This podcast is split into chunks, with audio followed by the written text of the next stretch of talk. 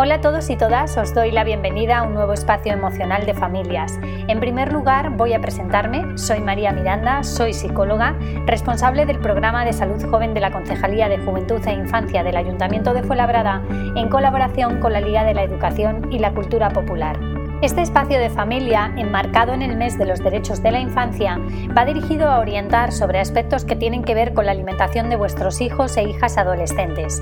Esperamos que os resulte de utilidad, ya que suele ser un tema que genera mucha preocupación en algunas familias y que puede afectar de forma importante a la salud y además tiene un marcado componente de género. No sé si sabéis que los problemas de alimentación están más presentes en chicas que en chicos, aunque es importante señalar que el número de chicos jóvenes que se ven afectados por este tipo de problemáticas está siendo cada vez mayor y es importante tenerlo presente. Esta temática vamos a dividirla en dos talleres. El primero de ellos, el que vamos a desarrollar a continuación, está más centrado en qué factores influyen en la alimentación en la adolescencia y en identificar qué es lo que está condicionando los hábitos de alimentación de tu hijo o de tu hija. También hablaremos de indicadores de trastornos de alimentación. La segunda parte, que desarrollaremos más adelante, estará más centrada en pautas para una correcta alimentación así como el desarrollo de hábitos saludables en la familia y recursos para comer mejor. Como siempre os decimos, cualquier pregunta o duda podéis enviarla a través del buzón de familias que está habilitado en la web www.juventudfuela.com y cuyo enlace os dejaremos en el texto que acompaña la publicación de este taller. Para comenzar, me gustaría hablar de dos conceptos sencillos que tienen que ver con una idea a veces no muy clara de cuál es el fin de la alimentación. Estos conceptos son la alimentación y la nutrición. La alimentación es básicamente decidir qué alimentos vamos a preparar para posteriormente ingerir. Esta decisión no es completamente libre e independiente, sino que tiene una influencia social, cultural, económica. Estas diferencias determinan el hábito dietético de cada persona. Alimentación y nutrición no son lo mismo y es importante entender la diferencia para tener una visión más integral y saludable. La nutrición, sin embargo, es el proceso que sigue nuestro organismo para transformar esos alimentos en nutrientes que nos aportarán todo lo necesario para tener una buena salud.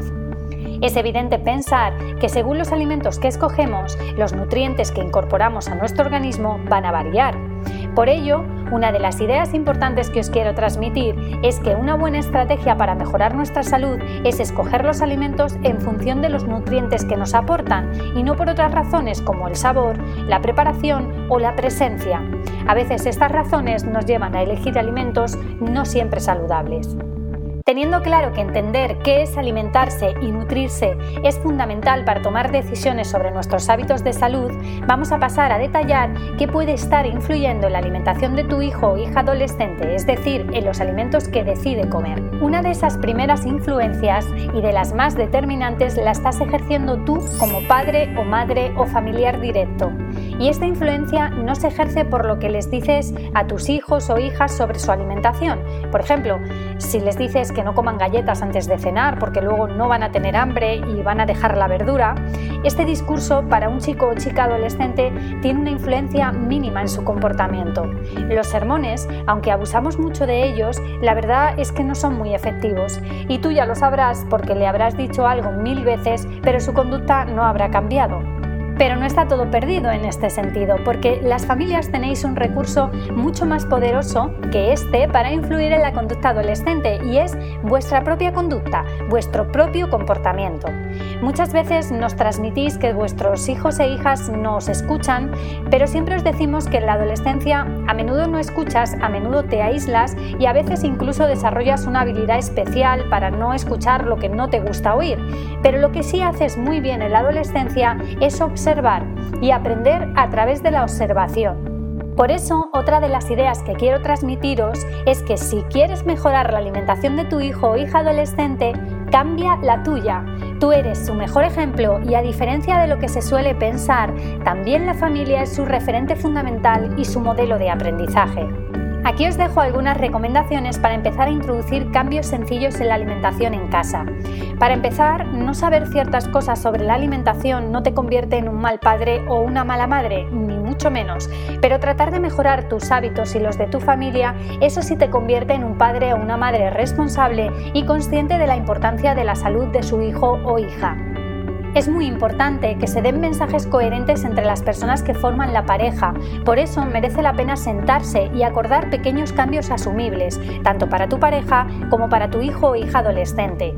Es mejor ir poco a poco y afianzar los cambios que vayamos a introducir que pretender cambiar de golpe un hábito que llevamos poniendo en marcha años. Además, los pequeños cambios le permitirán experimentar experiencias positivas en torno a nuevos alimentos y esto es muy importante porque en la adolescencia también se aprende a modificar hábitos probando de forma progresiva otras formas de actuar y viendo qué nos aportan y qué nos hacen sentir. En este proceso es posible que las cosas vayan más lentas de lo que te gustaría, pero no te desesperes. Cualquier pequeña modificación para mejorar la salud es un logro que hay que tomarse de forma muy positiva y motivadora. Otro de los aspectos que influye de forma muy importante en la alimentación de tu hijo o hija adolescente es el modo en el que ya se está alimentando, ya que algunos estudios señalan que ciertos alimentos ultraprocesados presentes en la mayoría de las dietas son capaces de producir dependencia real, por lo que resulta muy difícil renunciar a ellos y a continuación voy a tratar de explicarte por qué. Pero antes me gustaría reflexionar sobre qué es un alimento ultraprocesado. Los alimentos ultraprocesados son aquellos productos que tienen muchos ingredientes, la mayoría de ellos aditivos, conservantes, potenciadores del sabor, azúcares, etc. Es decir, no es fácil identificar alimentos reales dentro del producto porque su presencia es más bien escasa. Además, su presentación puede sustituir a una comida completa, de ahí que tengan una gran aceptación porque su preparación es muy rápida y son alimentos muy agradables al paladar. Los ultraprocesados tienen varias características que les hacen especialmente atractivos para nuestro cerebro y que les hacen especialmente dañinos para nuestro organismo. Una de esas características es la excesiva presencia de azúcar camuflada dentro de estos productos y eso les hace muy peligrosos porque cuando te comes alguno de estos productos en realidad no eres consciente del azúcar que estás ingiriendo. Estos azúcares son además azúcares libres o añadidos, no son como los de la fruta que son azúcares intrínsecos que no son perjudiciales si la pieza de fruta se toma entera. Los azúcares libres presentes en los alimentos ultraprocesados llegan muy rápido a la sangre produciendo una respuesta de hiperglucemia que se ha demostrado perjudicial para el organismo a muchos niveles y que se traduce en una respuesta inflamatoria negativa para nuestra salud. Para no alargarme en esto, os he puesto en la presentación dos vídeos que os dejaré también en la cajita de información de YouTube. El primero es un vídeo de Carlos Ríos y Jesús Bioque sobre los riesgos de consumir azúcar. El segundo es un vídeo de Juan Yorca, un nutricionista experto en alimentación infantil, y Virginia Gómez, en el que se explica de forma muy didáctica este proceso y se reflexiona sobre la necesidad de endulzar.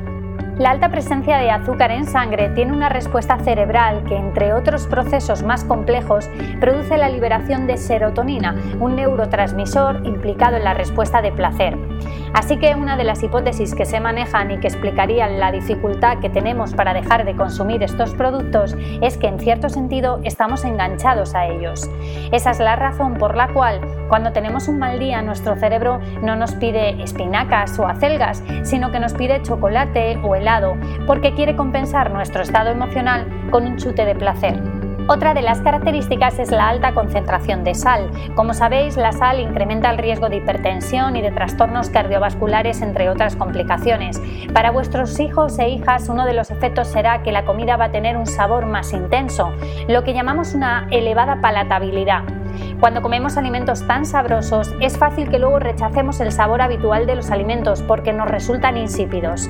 La presencia de grasas trans y grasas saturadas, además de incrementar el colesterol con los riesgos que eso conlleva, aumentan de forma importante los índices de diabetes y obesidad en la población. Aquí tenéis una imagen que resume la clasificación de los alimentos en función de su nivel de procesado. Si os fijáis en la imagen, llamamos alimentos no procesados a aquellos que nos ofrece la naturaleza, cuya intervención humana es mínima. La siguiente categoría corresponde a alimentos procesados pero con una intervención muy pequeña sobre el alimento inicial. Este sería el caso de las conservas, los yogures que no incorporan azúcar, etc. Este tipo de alimentos se pueden identificar fácilmente porque en su etiqueta reconocerás la mayoría de sus ingredientes y además en relación con los ultraprocesados van a ser muy poquitos ingredientes. En el siguiente taller ampliaremos la información relativa a las pautas de alimentación y profundizaremos sobre algunos de estos aspectos. A modo de resumen, la forma en la que tu hijo o hija ya se está alimentando condiciona la dificultad para cambiar sus hábitos, para elegir otros alimentos y para rechazar alimentos no tan sabrosos al paladar. Por otra parte, en este factor también influyen sus patrones de alimentación, cuántas veces come al día, de qué forma, si se deja llevar o no por su respuesta de saciedad o por el contrario sigue comiendo aunque esté saciado, saciada. En definitiva, su relación con la comida. En el próximo vídeo hablaremos de forma más profunda sobre hábitos de salud y podremos desarrollar algunos de estos aspectos con más detalle. Otra condición que influye es el concepto de imagen corporal que tenga de sí mismo o de sí misma. Si se siente bien o no con su propio cuerpo, es importante tener presente algunas consideraciones en este sentido. En primer lugar, el hecho de que en la adolescencia la imagen corporal está en proceso de cambio permanente y que asimilar estos cambios a veces puede resultar difícil para ellos y ellas. Estos cambios que viven pueden influir generando mucha ansiedad. Aspectos como el acné, el vello, el estirón son a menudo elementos que producen mucha carga de estrés. Por eso, si se siente inseguro o insegura con su propia imagen, normalízalo. Háblale en primera persona de cómo te sentías tú a su edad. Explícale en qué consisten los cambios que está experimentando. Dale información y seguridad. No relativices la importancia que tiene su imagen para él o ella. Al contrario, valida sus mensajes emocionales y permítele que se desahogue desde la empatía.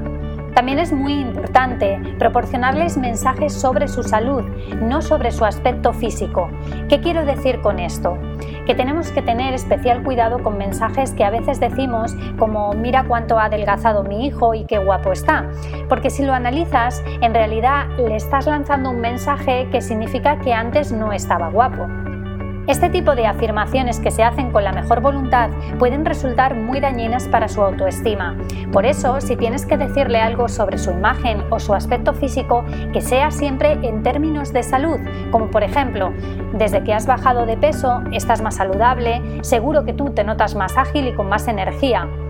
Muy importante también es que en cualquier proceso de pérdida o ganancia de peso esté presente un profesional sanitario, su pediatra, enfermero o enfermera, nutricionista, para asegurarnos de que este proceso se realiza en las mejores condiciones de salud. Ofrécele modelos alternativos a los estereotipos actuales de belleza. Fomenta que sea consciente de que hay muy diferentes tipos de cuerpos, de imagen y que todos, todos son válidos. Fomenta además su visión crítica de los medios de comunicación, de las redes sociales. Dale herramientas para que dude de los modelos de perfección y refuerza su autoestima con mensajes que den valor a sus cualidades, a sus talentos, a sus capacidades y en definitiva a su forma de ser. Por último, no pierdas la oportunidad de generar comunicación y confianza. A veces los adolescentes, las adolescentes no quieren hablar y necesitan poner algo de distancia, pero no olvides que suelen alejarse de quien más necesitan, así que nunca renuncies a seguir fomentando una relación sana y de afecto con él o ella. Por último, vamos a hablar del cuarto factor, que es su mundo social y el papel que los medios de comunicación están ejerciendo sobre su alimentación. A veces es difícil establecer un control sobre lo que están consumiendo como espectadores en redes, pero no es imposible y merece la pena intentarlo porque Internet es como el mundo, en él está todo lo bueno, pero también todo lo malo, y acercarse a él sin ningún tipo de supervisión puede colocarles en una situación de vulnerabilidad. Como padre o madre merece la pena que le preguntes a quién sigue en las redes sociales y que te intereses por saber qué está consumiendo en YouTube, en Instagram, TikTok, etc. Te sorprenderá saber que la industria alimentaria utiliza estos mecanismos para llegar a ellos e influirles en sus decisiones de compra y lo desprotegidos que están ante esta situación. Si observas las imágenes que te muestro, podrás hacerte una idea de lo que te hablo. Muchos de los influencers tienen contratos publicitarios muy sustanciosos con las marcas que aparecen en los vídeos. En algunos no hay contrato publicitario de por medio, pero son conscientes de la gran repercusión que tienen vídeos sobre retos de comida basura o de consumo de chucherías entre sus espectadores y espectadoras. Sin que cunda el pánico y teniendo en cuenta que este tipo de contenidos va a seguir presente en la red, os propongo ejercer cierto control sobre los mensajes que están recibiendo y sobre todo merece la pena ofrecerles un mensaje alternativo. Por eso, interésate por conocer su mundo social, sus amigos y amigas, sus referentes digitales, a quién sigue, qué tipo de vídeos ve y proporcionale herramientas para que pueda ser crítico, para que pueda ser crítica y darse cuenta de la intención que hay detrás de ciertos contenidos digitales. Aprender a dudar sobre la intencionalidad de dichos contenidos le protegerá a la hora de tomar decisiones más conscientes sobre su alimentación. Me gustaría hacer un resumen final repasando los cinco condicionantes que claramente están ejerciendo una influencia significativa en la adolescencia a la hora de alimentarse. El primero es tu propio ejemplo como padre o madre. Recuerda que no hay nada más poderoso. El segundo, la manera en la que se alimenta y la dificultad de prescindir de algunos alimentos que pueden ejercer cierta dependencia y que pueden haber desplazado a alimentos más saludables. En tercer lugar, la imagen que tiene sobre su propio cuerpo, sobre su aspecto físico y lo importante que es ofrecerle una visión más centrada en la salud y en el bienestar. Por último, la influencia que están ejerciendo sus amigos y amigas, las redes sociales, la publicidad en su concepto de alimentación y que puede colocarle en una situación de vulnerabilidad. Para terminar, vamos a dedicar la última parte de este taller a conocer ciertos indicadores que pueden hacernos estar sobre aviso si los identificamos en nuestros hijos e hijas adolescentes. Es importante incidir y quiero poner especial atención a esto que os voy a decir, porque estos indicadores por sí solos no implican necesariamente que haya un trastorno de alimentación presente. Sin embargo, si observas alguno de estos comportamientos en tu hijo o en tu hija, es fundamental que estés atento o atenta, que tengas una conversación con él o con ella para tratar de averiguar cómo se siente consigo mismo y vigilar que todo va bien. El primero de ellos es una preocupación excesiva por su peso, su imagen o su apariencia física. Si observas que de repente se pesa a diario, que cuenta las calorías de los alimentos o que su físico parece centrar muchas de las conversaciones, merece la pena estar atento o atenta a esta situación. El segundo es un cambio sustancial en algún área de su vida, sus estudios, si de repente empieza a suspender muchas asignaturas, sus relaciones sociales, si deja de quedar con sus amigos o amigas, o su personalidad. Un tercer indicador es el aislamiento familiar, Querer estar más tiempo a solas es normal en la adolescencia, pero si es excesivo debería preocuparnos. No compartir el momento de las comidas, no querer hablar o no querer que les toquemos debería ponernos sobre aviso de que algo no va bien. El cuarto aspecto es el excesivo ejercicio físico. Hacer deporte es saludable, pero como todo, llevado al exceso, puede indicarnos que algo no va bien. Si esto está sucediendo, merece la pena tener una conversación con él o con ella. Por otra parte, cuando un trastorno de alimentación está más avanzado, habrá otras situaciones presentes como cambiar los patrones de alimentación, la pérdida evidente de peso, la irritabilidad, entre otras problemáticas.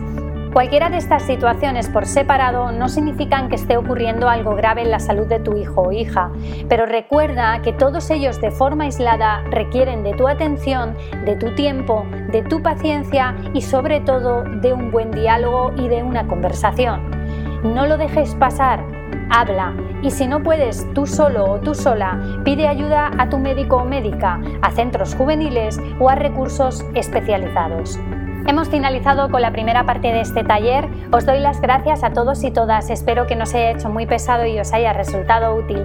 Ya sabéis que podéis preguntar dudas o plantear cualquier problemática a través de estos correos electrónicos o del buzón del espacio de familias en la web y que esas dudas nos ayudan a generar nuevos talleres del espacio emocional de familias. También nos ayudarán en el diseño de la segunda parte de este taller en la que os recuerdo trataremos pautas de alimentación, hábitos saludables en la familia y recursos para comer mejor. Cualquier sugerencia o pregunta sobre estos aspectos podéis enviarlas y las incluiremos en el próximo espacio de familias. Os agradezco el interés que siempre mostráis por este tipo de contenidos y os espero en la segunda parte de este taller, que será muy pronto, para seguir ampliando la información sobre la alimentación en la adolescencia. Muchas gracias a todos y todas.